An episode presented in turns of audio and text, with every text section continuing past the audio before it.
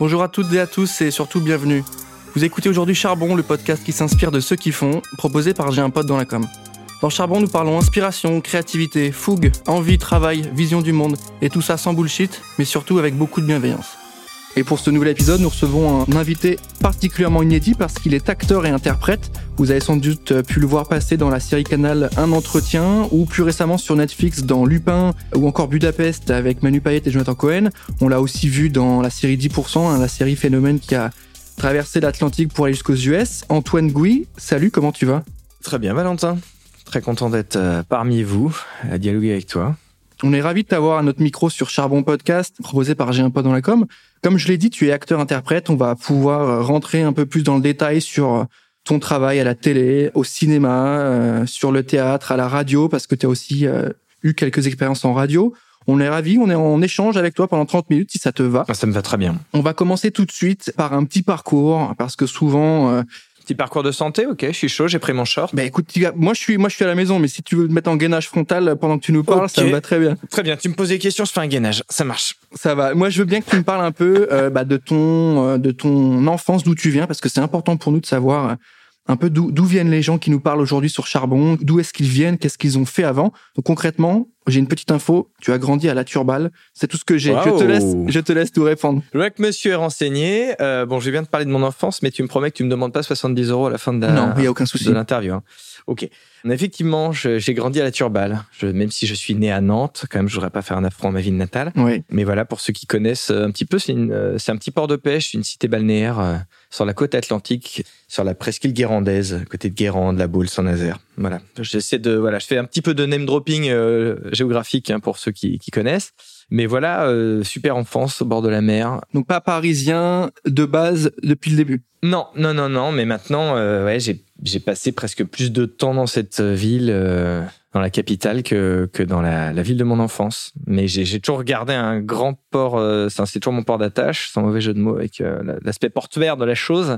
J'ai encore ma ma bande de copains là-bas que je vois très régulièrement. C'est c'est nécessaire à mon équilibre et à mes, racines. Et tu fais bien le souligner, je trouve que c'est intéressant d'avoir aussi des profils qui sont pas parisiano-parisiens et qui ont de l'influence, euh, a priori bretonne pour le, pour le coup, mais qui ont aussi des racines en province. Déjà, le terme province, moi, me dépasse un peu parce que historiquement, je suis de Nancy, donc bon, si on peut l'éviter, ben, tu vois. on vit tous la même chose en arrivant ici. On a l'impression qu'il y a deux panneaux, un Paris et un province. Ouais, ce qui est un peu euh, dévalorisant quand tu te dis, bon, province. moi, j'ai le sentiment, tu vois, je vois le château, Paris et puis autour la province tu vas autour il y a le pont-levis et autour tu vas voir les champs salut les c'est un peu ça mais euh, ouais et puis en plus c'est considéré que c'est la même culture et effectivement euh, les Alsaciens n'ont rien à voir avec euh, avec les Lorrains avec les avec les, avec les Lorrains déjà déjà c'est vrai ou avec les Basques et, les Parisiens donc ouais il y a une opposition qui quand on arrive effectivement à la capitale c'est c'est un petit peu compliqué. Moi, j'ai mis un petit peu de temps à m'habituer à cette ville qui, qui, qui était l'étranger hein, quand je suis quand je suis arrivé. On va pouvoir, je pense, prendre un peu de temps pour développer justement la confrontation que tu as eue avec le métier, ou en tout cas comment tu as intégré ce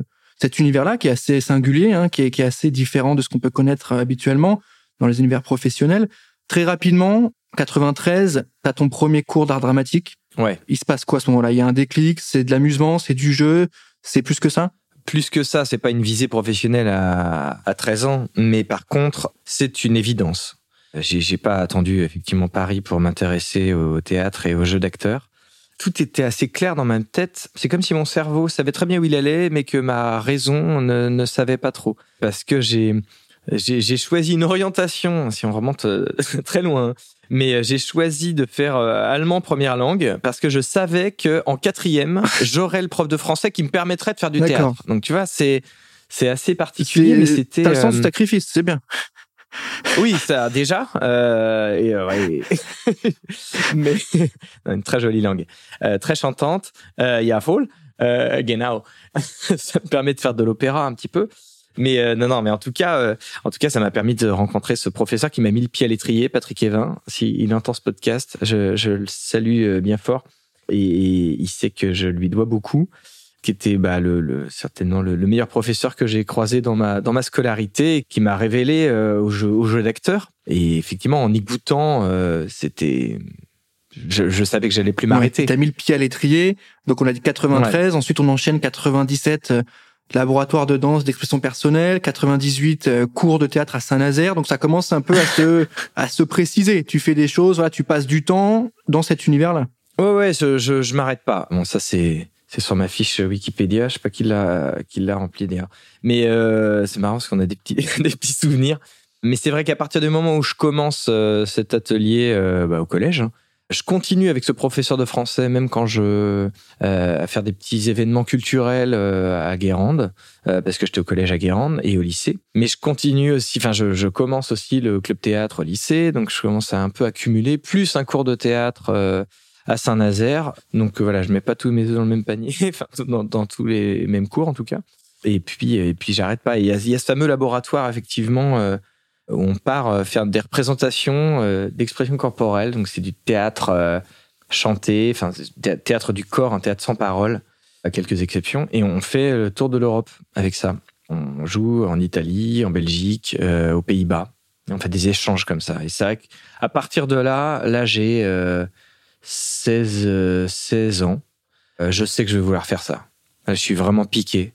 Euh, ça devient concret parce que je me confronte à des comédiens professionnels. Je vois qu'on peut en vivre. Je comprends un petit peu comment ça se passe. Ouais. Donc t'as compris que voilà. c'était ça. T'as compris que c'était là où tu voulais aller. Du coup, ouais. tu te donnes les moyens. On a un passage au cours Florent. Ensuite, le Conservatoire national supérieur d'art dramatique. Bon, c'est pas c'est pas anodin. C'est symptomatique de ta volonté d'intégrer cet univers-là. J'ai toujours été un bon élève. J'ai toujours aimé l'école. J'ai toujours aimé apprendre. Euh, apprendre en groupe aussi. La dynamique de groupe était importante pour moi. Mais là, tu sautes une étape, cher Valentin parce que je me suis pas lancé directement dans les études de théâtre. Oula, donc on a une exclue, euh, une ouais, info on est, a... on est sur une info euh, exclusive. Euh, J'avais un petit peu réservé pour pour le charbon. C'est que non, je, je, continue à faire du, du théâtre, mais c'est vrai que même si je vraiment ça me ça, me, ça me brûle les pieds et que j'ai envie de j'ai envie d'en faire mon métier, ça reste un métier à risque qui est pas évident à assumer en famille. Euh, euh, même si j'ai des parents très très ouverts, très cultivés. Euh, je dessinais énormément aussi à l'époque, enfin de, depuis tout petit. Et du coup, mes parents privilégiaient des études d'art appliqué. J'ai bien essayé de leur dire ouais j'aimerais bien me lancer dans le théâtre, mais c'est vrai que ils voulaient adosser une formation concrète à, des à, diplômes à en fait. Ouais, ils voulaient des diplômes. Voilà, les diplômes de théâtre euh, c'est un peu compliqué à obtenir, c'est un peu ouais c'est un peu un peu risqué. Et euh, mes parents sont enseignants en plus, donc euh, la, la, prise de risque est, est, un peu minime dans la culture des enseignants, enfin en tout cas dans ma famille. Et euh, mais, de toute façon, j'adorais dessiner et j'étais très intéressé par aussi les métiers de la création plastique. Donc je suis allé euh, faire une prépa après le bac, euh, une mise à niveau art appliqué, ce qu'on appelle une mise à niveau art appliqué, c'est pour avoir un équivalent bac art appliqué. On touche à tout, design, graphisme, architecture d'intérieur, stylisme. Et puis après, on s'oriente. Donc moi, j'ai fait un BTS et c'est ce qui m'a amené à Paris. Donc tout est tout est lié. Euh, j'ai été pris à l'école Estienne. D'accord. Euh, ouais, très grosse école euh, ouais, supérieure euh, des arts graphiques et du livre. Oui, donc c'était plus, il y avait un petit niveau quand même. Ah bah j'espère, hein, monsieur. il y avait un petit niveau quand même. Non non, bah oui, c'est sûr, c'est des études très sélectives également. c'est hein. clair. Donc euh, j'ai beaucoup aimé ces études qui m'ont énormément enrichi artistiquement je, je rebondis euh, aujourd'hui dans ma dans ma création euh, scénique ou théâtrale ou même cinématographique aussi grâce à ces études-là qui m'ont ouvert les yeux euh, sur un champ de possibles. Donc je fais je fais deux ans dans cette magnifique école, mais je sens bien que je vais pas apporter ma pierre à l'édifice du graphisme. Et ça c'est pas possible pour moi. Le travail doit se nourrir de si ce n'est de passion, d'intérêt, d'intérêt et d'envie qui crée le talent. Euh, on en reparlera peut-être plus tard, mais, mais pour moi, c'est ça le moteur. Donc, euh, mon diplôme en poche, quand même, je réussis à aller au bout de mes études, être diplômé. Le contrat étant rempli, mes parents me disent bon bah écoute, euh, maintenant euh, t'as ton diplôme, euh, laisse-toi, enfin fais, ce que tu as envie de faire. C'était un peu le deal. Fais ce que tu as envie de faire. Et je dis bah moi ça a toujours été le théâtre. Bon bah ok. Ils m'ont accompagné quand même. Ils m'ont dit bon bah écoute, on te paye les cours Florent, mais par contre tu gères ta vie. Donc moi j'ai dû travailler pour euh, payer mon loyer, pour euh, pour payer ma bouffe et tout. Mais eux me payaient les cours, qui m'aidait quand même parce que c'est quand même assez onéreux. Et puis euh, là c'était c'était parti.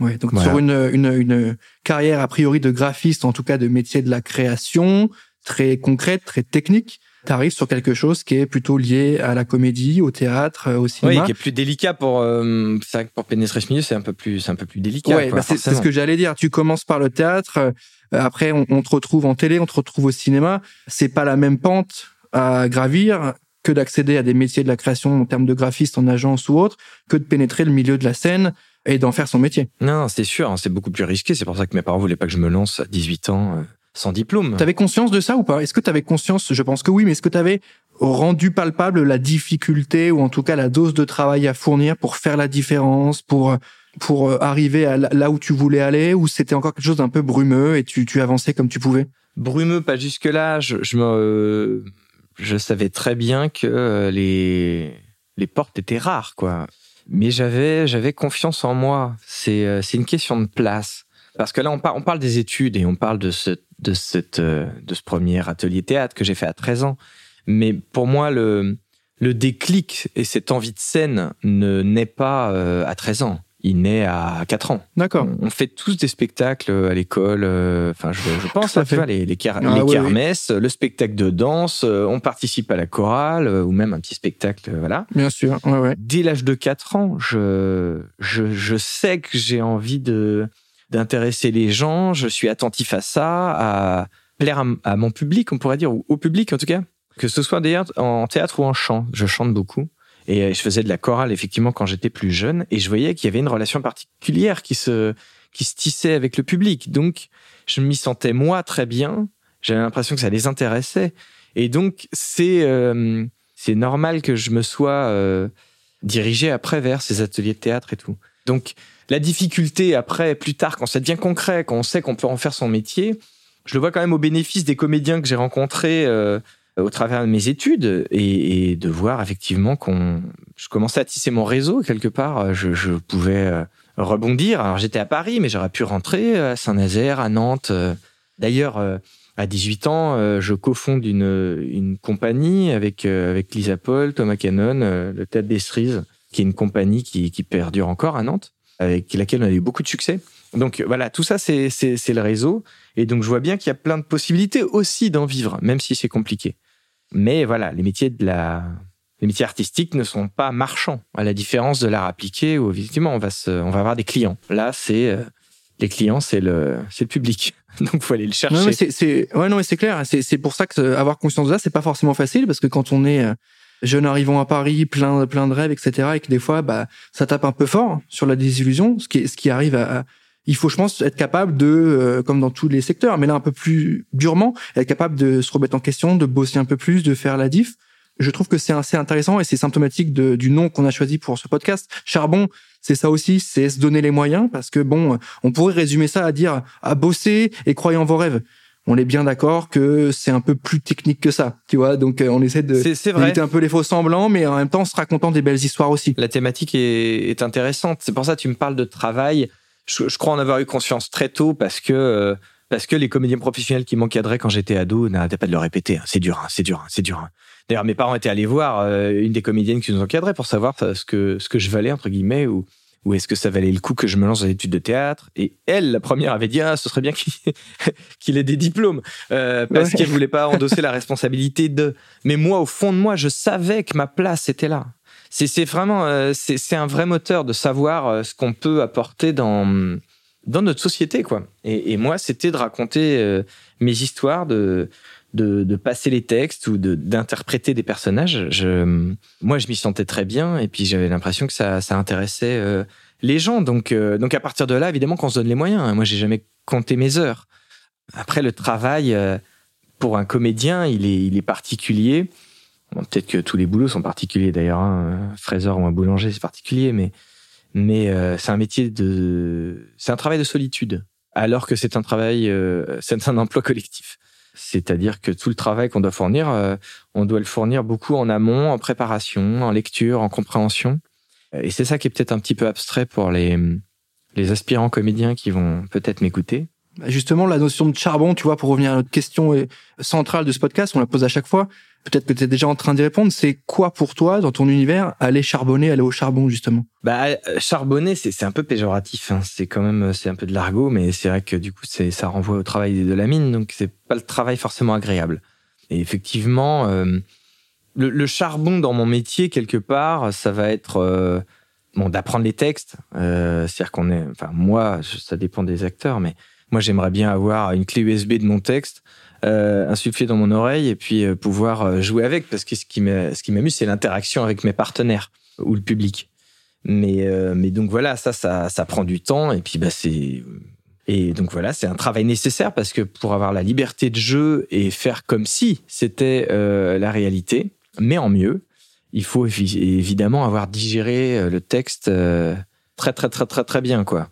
J'ai un prof au conservatoire qui me disait Simon Abkarian qu'on devait pouvoir faire la vaisselle, regarder la télé et pouvoir réciter son texte tout en, sachant de, de quoi l'émission de télévision parlait. Hmm. Et donc il y a un travail de d'automatisme. Ouais, c'est ça. Et très perso, hein, tu viens, tu l'as dit, mais justement on rebondit dessus, qui est très perso aussi. Donc peut-être que pour toi, ouais, charbonner, c'est euh, par rapport à ton univers, hein, parce que chacun se, prend ce mot-là et, et l'intègre dans son univers.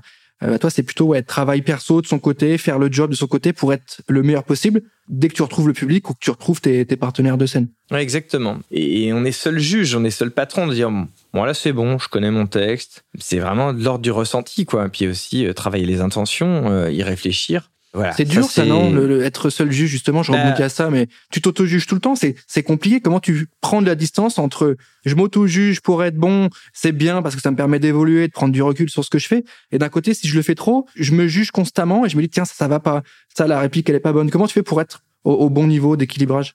Dans cette euh, phase de préparation, je, je, je crois que je m'auto-juge pas plus que euh, tous les métiers de la création, voire tous les métiers. Euh, pour reprendre l'exemple du boulanger, je pense qu'il juge euh, la gueule de sa baguette, hein, tu vois. Donc, euh, en tout cas, il essaie, de s'améliorer. Et moi, la différence, tout ce qu'il vend, c'est sa baguette. Toi, ce que tu vends, c'est toi entre guillemets. Bon, c'est, enfin, c'est, c'est, la plus intéressante, Valentin. Mais effectivement, il y a beaucoup de gens qui pensent que c'est moi, alors que je prête mon corps et ma voix à, à un personnage. Alors, ça paraît être des grands mots, mais mais non, non, non, mais il y a de ça. Euh, et enfin malheureusement, heureusement, c'est la magie du cinéma. Effectivement que euh, bah oui, dans la rue, euh, quand on vient me demander un selfie, c'est on vient demander un selfie à Benjamin Ferrel, mon personnage de Lupin, et et parfois à, moi comédien parce que il y a des gens qui m'ont vu dans, évidemment dans d'autres choses et qui suivent mon parcours. Mais mais il y a une confusion un peu sur sur les personnages. Mais mais donc quand quand je me prépare pour répondre à ta question, quand je me prépare, ça, ça va, c'est hum, c'est plutôt savoir quand est-ce qu'on s'arrête de préparer pour pas blinder, serrer les intentions alors qu'on va devoir les recréer euh, ou même les créer. D'ailleurs, elles vont naître euh, en interaction avec mes partenaires, avec mon metteur en scène ou mon réalisateur. C'est ça qui est pas qui est pas simple.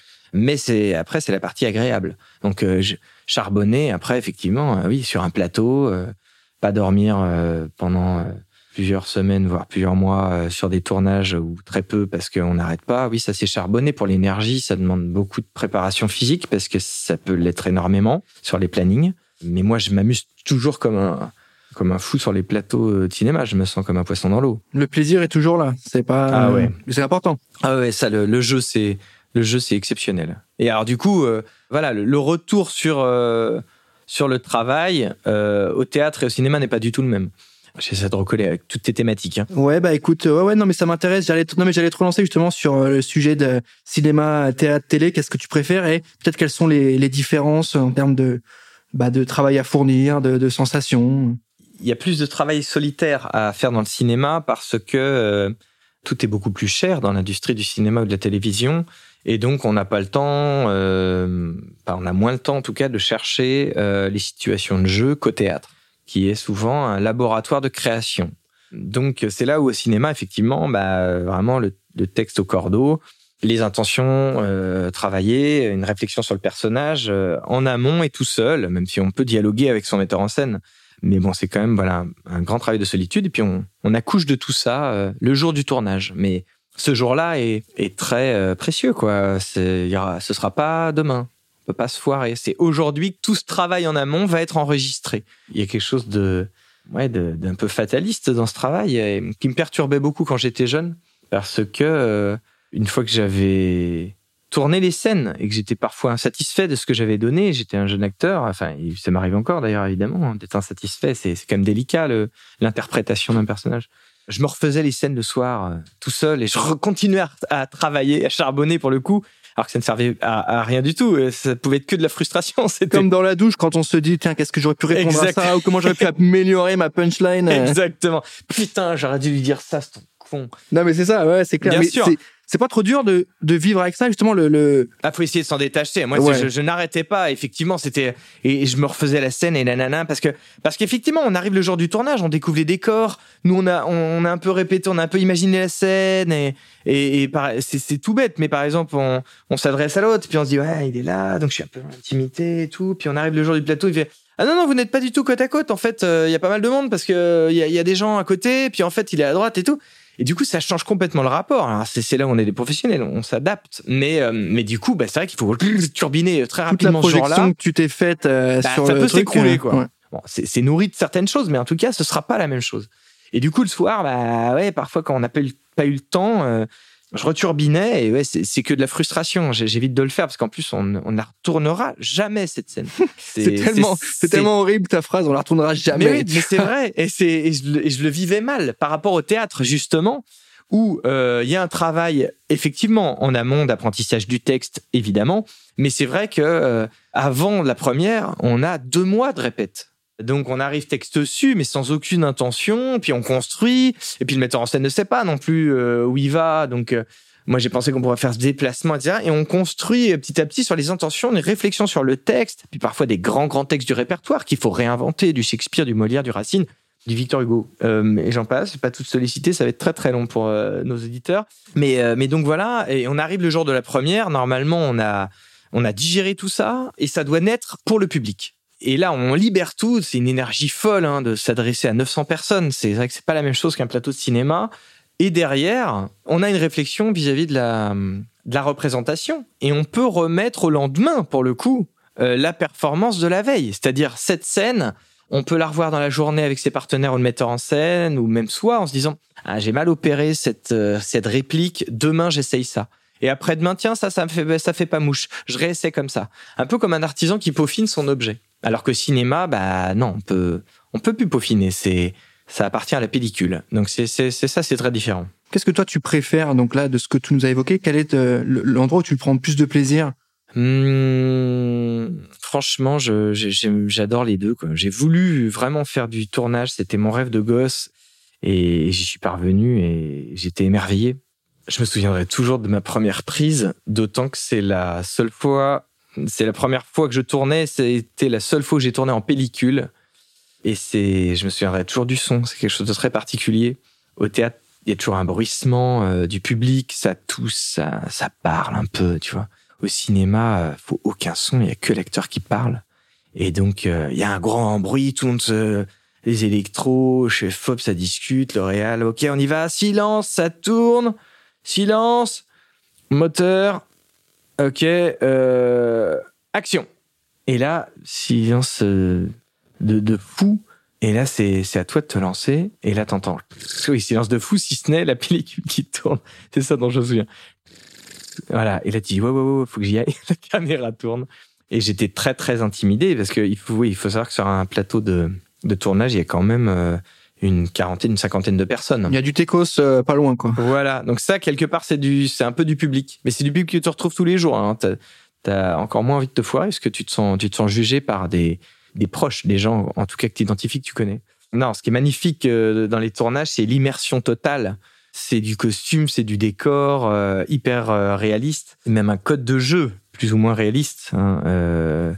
Peter Brook disait c'est c'est la vie, c'est la vie en mieux, euh, l'art dramatique. Et là, c'est typiquement ça. On essaie d'insuffler du mieux, mais dans quelque chose qui nous semble très réaliste. Donc euh, ça, c'est super.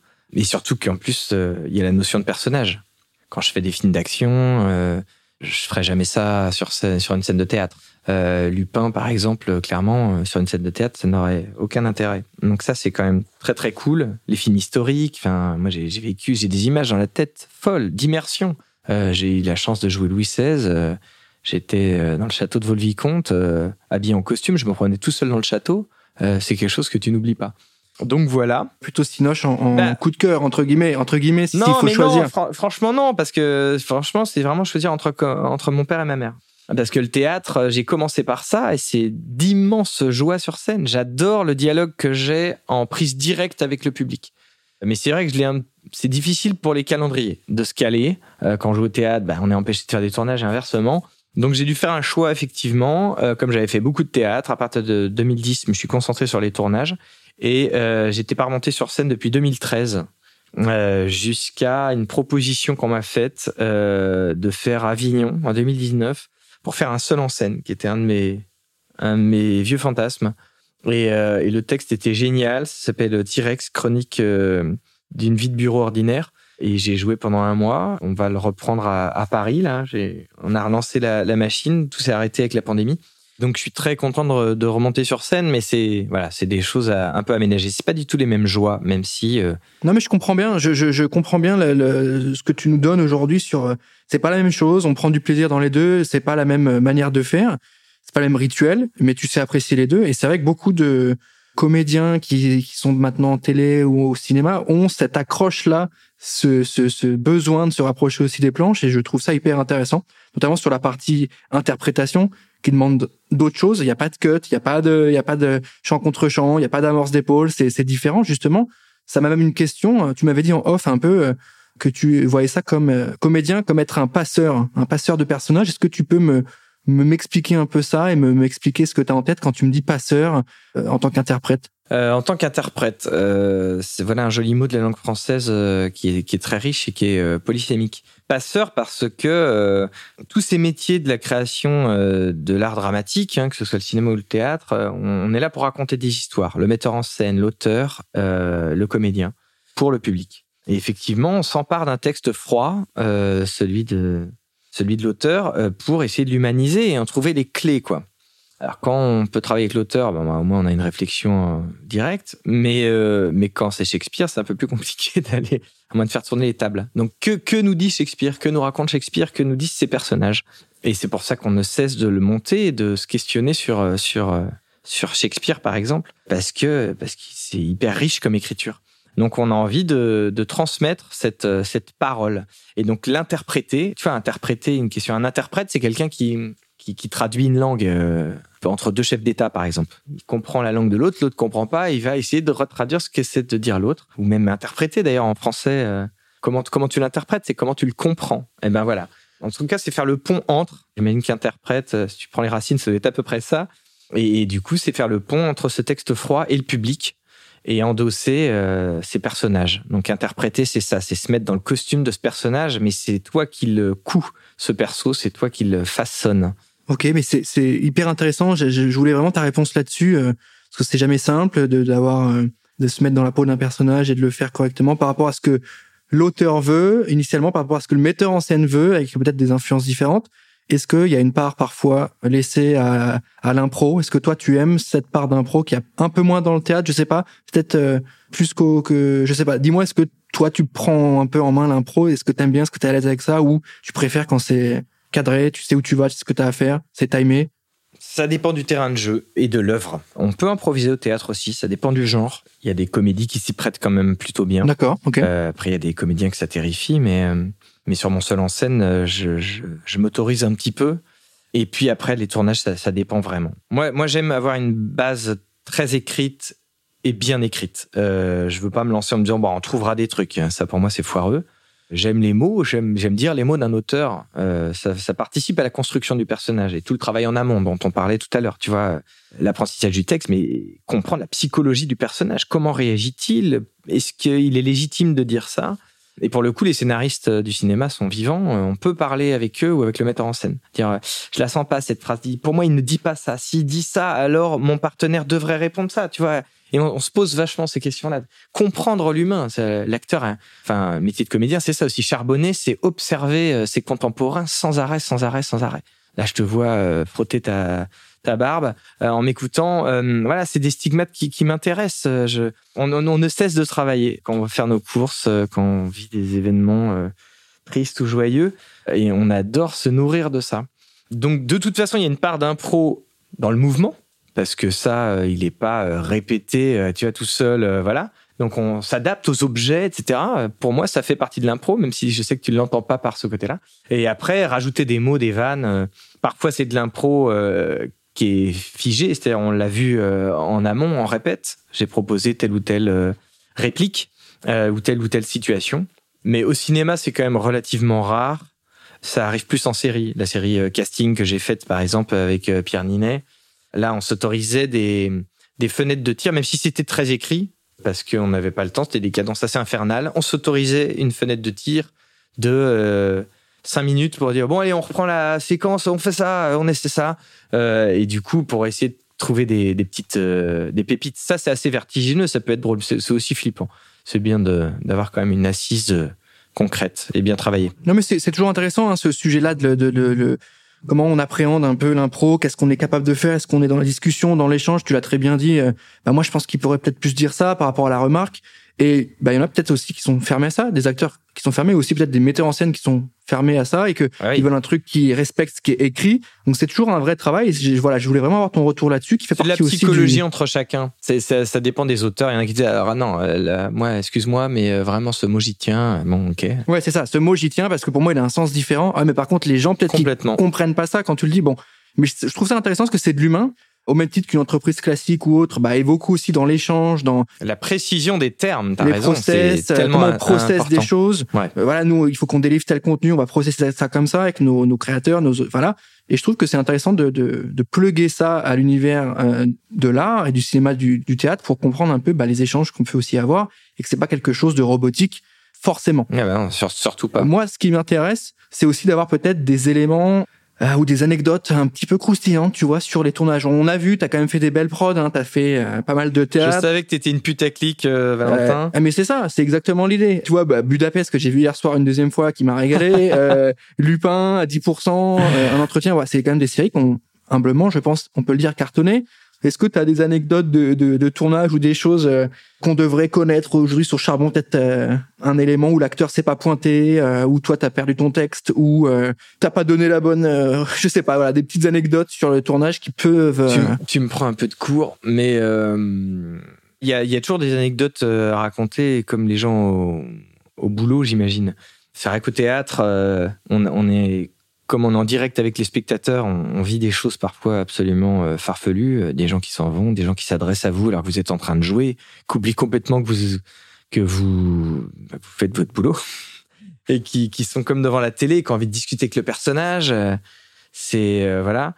Et puis après, il y a eu forcément des accidents ou des, ou des anecdotes heureuses d'ailleurs. Dans 10%, j'ai joué avec Monica Bellucci et j'étais ravi. J'étais un peu comme un gamin de, de me dire que j'allais j'allais tourner avec Monica Bellucci.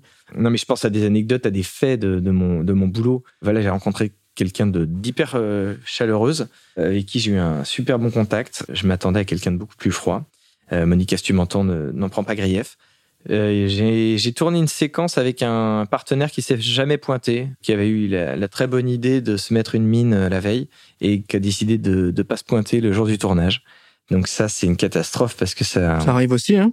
Bon, bah, ouais, ça, ça arrive. ça- Mais là, c'est des, c'est des, hum, ça a des conséquences euh, économiques euh, assez dramatiques. On va pas demander de nom, évidemment. Hein. On Non. n'est pas là pour ça. Non, On pas du tout. Je te le donnerai Non. pas. Euh, non, c'est le réalisateur qui a dû faire son, son rôle. Ah oui, d'accord. comment ça a été l'occasion de pouvoir euh, de pouvoir jouer avec lui. Mais voilà, euh, oui, bien sûr, des trous sur scène, la peur du trou, le trac, le stress. hein, de toute façon, euh. si tu me demandais aussi la différence entre le cinéma et le théâtre, la notion de stress n'est pas gérée pareil. Avant de se lancer sur scène, là, ça faisait donc huit ans que je n'étais pas remonté sur scène pour mon seul en scène, par exemple.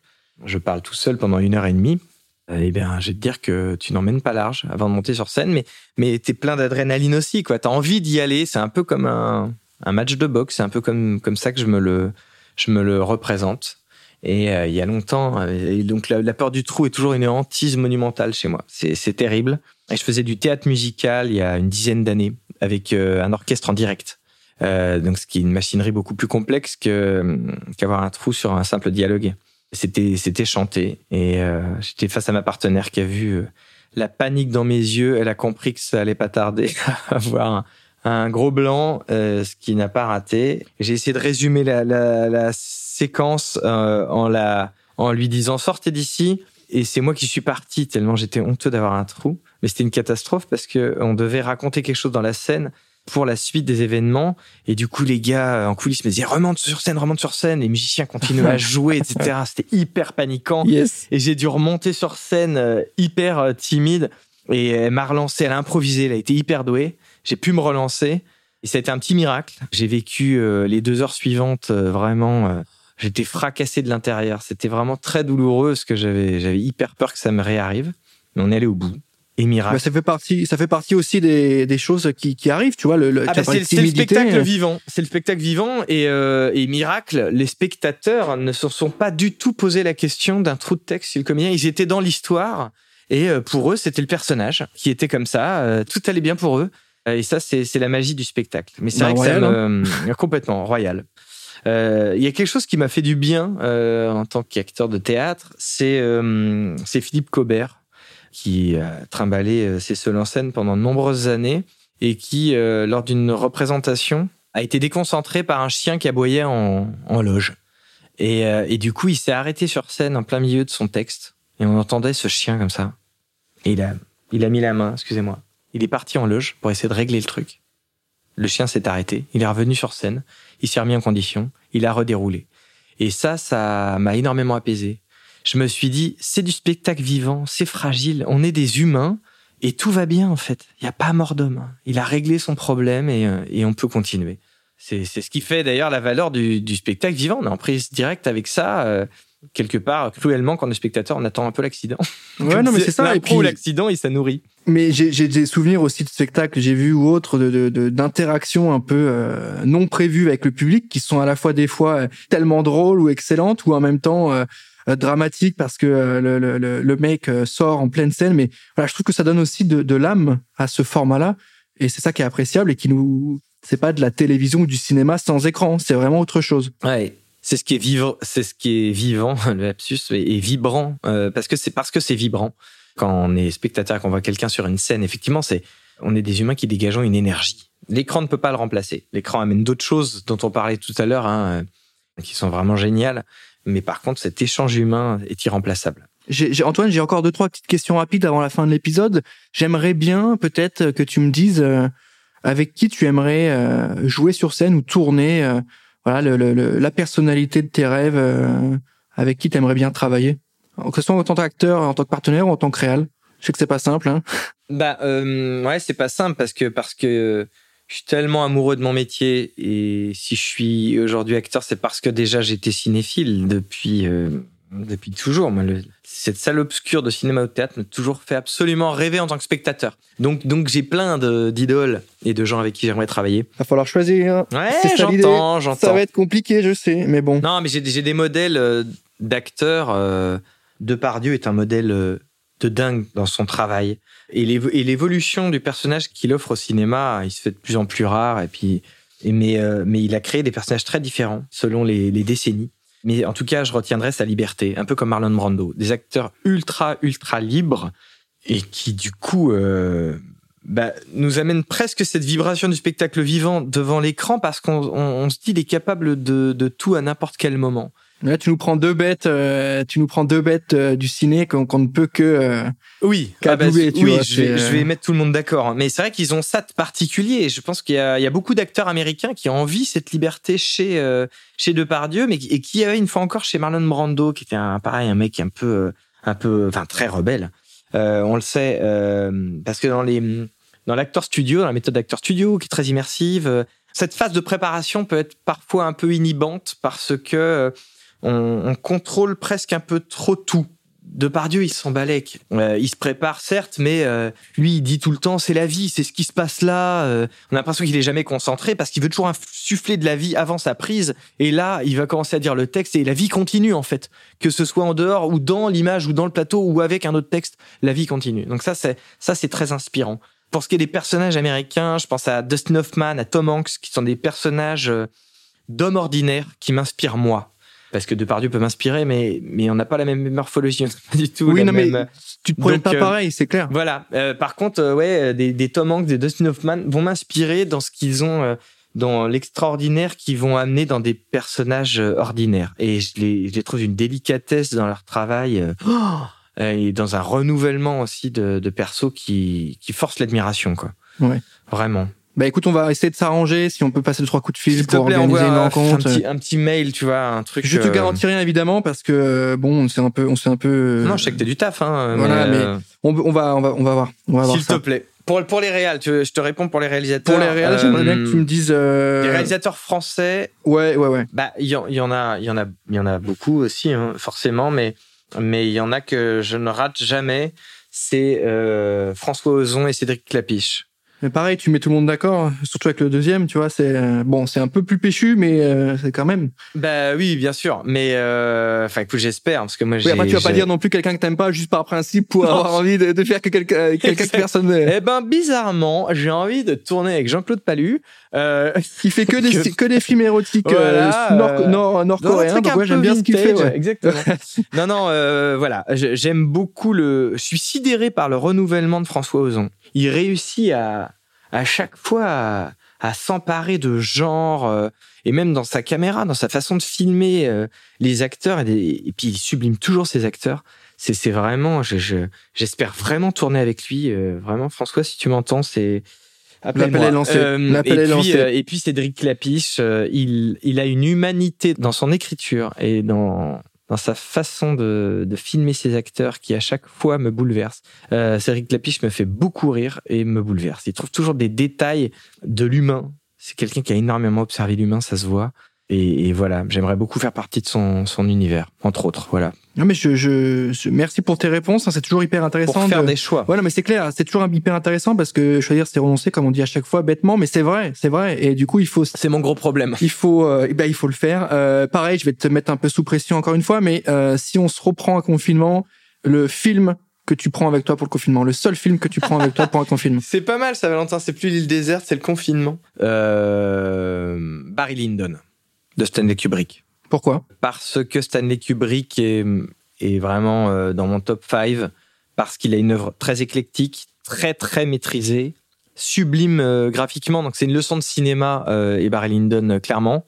Donc moi pour mes aspirations éventuellement de, de réalisateur futur, de toute façon ce sera une leçon de, de réalisation et puis une leçon de jeu quoi. Ryan O'Neill, Marisa Berenson et d'écriture. Enfin tout est tellement total dans ce film et c'est un film qui m'a beaucoup marqué et que j'ai attendu de nombreuses années euh, au, au cinéma. En fait, je fantasmais énormément ce film, qui était un des derniers Kubrick que j'avais pas vu, et je ne voulais pas le voir en vidéo. J'avais trop de respect pour l'œuvre de Kubrick, et j'ai attendu huit ans euh, entre mon désir de voir ce film et de le voir au cinéma. Il était programmé au, au Max Linder, qui est une magnifique salle au- à Paris, et j'ai pu le voir dans les meilleures conditions. Et là, ça a été un. Antoine, j'ai une question un peu technique pour toi maintenant. J'aimerais que tu me dises quel film tu aimerais redécouvrir. C'est-à-dire si tu pouvais rentrer dans ta tête, retirer le souvenir du film que tu as vu pour le revoir une nouvelle fois, mais comme si c'était la première fois. Ce serait quel film? Ah oui, c'est une sorte de Eternal Sunshine of the Postlet Mind euh, du, du cinéma, quoi. Ouais, C'est-à-dire je parle pas on mais ouais. la mémoire. non, mais tu, tu, tu vois ce film. Ouais, ouais, je vois très très bien. Ouais, ouais. Euh, magnifique. Euh, voilà, comme ça, je, je place des films que j'aime euh, gratuitement. Toujours le problème du choix chez moi, Valentin. Mais forcément, que tu fais appel à, à mes, mes plus grandes expériences de, de cœur de cinéma. Et j'ai un peu mon pied gauche et mon pied droit. Mais je vais être un peu plus original que dire Titanic. Oh, je l'ai dit. Je, je dirais, je dirais l'autre. Je dirais Danse avec les loups en version longue. Ah oui. Mais ça, c'est une rêve que j'ai l'impression que tout le monde n'a pas, tu vois. Alors que moi, Bah je, non, c'est pour je- ça que je le cite. Tu vois, Parce que Titanic, que. Oui. évidemment, ça a été une balle de fou. Et, et redécouvrir Titanic euh, sans jamais l'avoir vu, c'est fou, c'est de l'art total. Mais Danse avec les loups, pour moi, je le mets exactement euh, Ouais. sur le même euh, pied d'égalité. C'est c'est une performance hallucinante. C'est une performance hallucinante de Kevin Costner, dont je rappelle à nos chers auditeurs que c'est le, le premier film, euh, parce qu'il le réalise. Kevin Costner réalise ce film. C'est sa première réalisation et qu'il en a le premier rôle et qu'il travaille avec l'auteur en amont, euh, qu'il le sort en livre pour euh, justement faire un peu connaître cette histoire et pouvoir financer ce film euh, très très long dont j'invite les auditeurs à découvrir la version longue qui est pour moi absolue, qui dure près de 4 heures, 3h50, si ma mémoire Une est bonne. petite bouteille d'eau quand même. Ouais, prévoyez des petits encas, euh, n'hésitez pas. Mais c'est euh, c'est un voyage absolu. Le message n'a pas pris une ride. C'est sublime. C'est Ouais, c'est drôle, c'est bouleversant euh, et le message est plus que jamais euh, euh, d'actualité et nécessaire à entendre. Ah non, mais je suis content que tu me parles de, de ça parce que à chaque fois, euh, notamment quand on avait fait notre live Instagram pendant le confinement, euh, ce film-là est, est, est pas trop revenu paradoxalement, alors que moi je trouve que c'est c'est une dinguerie. C'est euh, bon, c'est lent, c'est pas facile, c'est mais c'est différent, c'est du c'est un autre type de film. Donc je suis content que tu m'en parles Il aujourd'hui. faut le voir à plusieurs. Tu parles de la lenteur. Euh, moi, je trouve comme quoi le cinéma est une expérience collective. Euh, on le redécouvre en salle. euh, on en a été beaucoup privé. Qu'est-ce que c'est agréable de regarder euh, un film ensemble parce qu'on est plus concentré?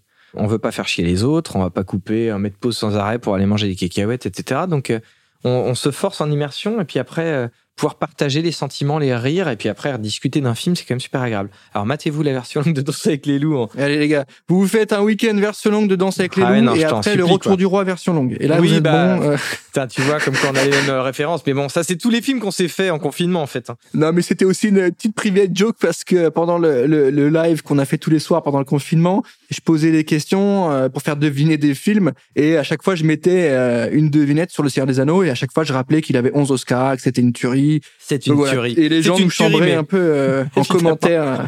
Mais euh, pareil, la, la version longue, comme quoi il faut faire confiance aux réalisateurs. Putain, ils savent ce qu'ils racontent, comment maîtriser une histoire. Les versions longues, enfin, en tout cas, les versions director's cut, on pourrait dire qu'elles soient longues ou pas. Mais en tout cas, la version qui a envie de d'avoir le de proposer le réel sont toujours les meilleures. Et le Seigneur des Anneaux. Justice League aussi, hein, je, le, je le place comme ça. Eh ben, et je l'ai pas découvert. Il est dans ma dans ma playlist. euh, bah, Donc euh, go, go. Ouais, carrément. Tu me valides Go. Ah bah oui, ouais. Bon, bah, Moi, il j'ai- faut que faut que j'y aille. Le l'univers d'ici me parlait pas trop à part à la limite Superman Bah, Batman. et les anciens et les anciens les anciens Batman les anciens évidemment mais là ce qu'ils ont fait enfin ce que euh, Snyder a fait euh, avec la, la Justice League euh, cut là il c'est incroyable c'est incroyable Ah bon, bah, totalement écoute, différent. Il faut vraiment que j'y aille. Mais le Seigneur des Anneaux, en fait, t'as même pas envie de séparer le retour du roi des autres parce que c'est Ah, un long on va- chemin euh, on passionnant. va pouvoir en parler pendant mille ans encore si tu me lances sur le Seigneur des Anneaux Bah ouais, tu vois mais c'est ça l'histoire l'histoire euh, mais oui c'est c'est la version longue du Retour du Roi est une est une pépite absolue et rien rien rien n'est cut Enfin, je trouve que tout ce qui est cut peut être laissé sans problème, Bien sans sûr, aucun problème. il n'y a pas de gourmandise ou de, bah, tiens, on rajoute ça pour faire plaisir. Ah, c'est un peu sympa. C'est nécess- même nécessaire. C'est-à-dire que moi, la- sur la partie avec Gollum, je trouve qu'il y a des choses vraiment nécessaires sur Ouais. la compréhension du Ouais, perso. c'est vrai, autrement tu passes à côté de plein de choses. Euh, la communauté de l'anneau, euh, en version courte, honnêtement, je pense pas avoir été le seul au cinéma, avoir été un peu déçu. On, a- on attendait beaucoup de ce film et, et on a quand même une longue introduction à l'aventure. En plus, moi, je découvrais l'univers de Tolkien, je le connaissais pas et je sors de là un peu sur ma faim. Et quand j'ai découvert la version longue, euh, bah oui, c'est plus, c'est plus du tout la même chose. C'est, Ouais, c'est clair. on démarre une grande aventure, quoi. Donc, euh, écoutez les réalisateurs. Écoutez-les. Et puis, euh, mettez, remplissez votre to-do aussi, on l'avait évoqué, remplissez votre to-do de films à voir. Antoine, on va arriver à la fin de l'épisode. J'aimerais bien, pour conclure cet épisode qui est hyper intéressant, où on se raconte plein de choses, que tu nous donnes un gros conseil pour euh, ceux qui nous écoutent, qui ont envie d'entreprendre une carrière de comédien, de réal, d'interprète, euh, voilà, des choses très concrètes sur ce qu'il faudrait faire en termes de posture, en termes de comportement, en termes de, technique, je sais pas, un, conseil à retenir. Je te parlais de talent euh, en début de conversation et Brel euh, parlait du talent en ces termes en disant que le talent c'était euh, d'avoir envie de faire des choses.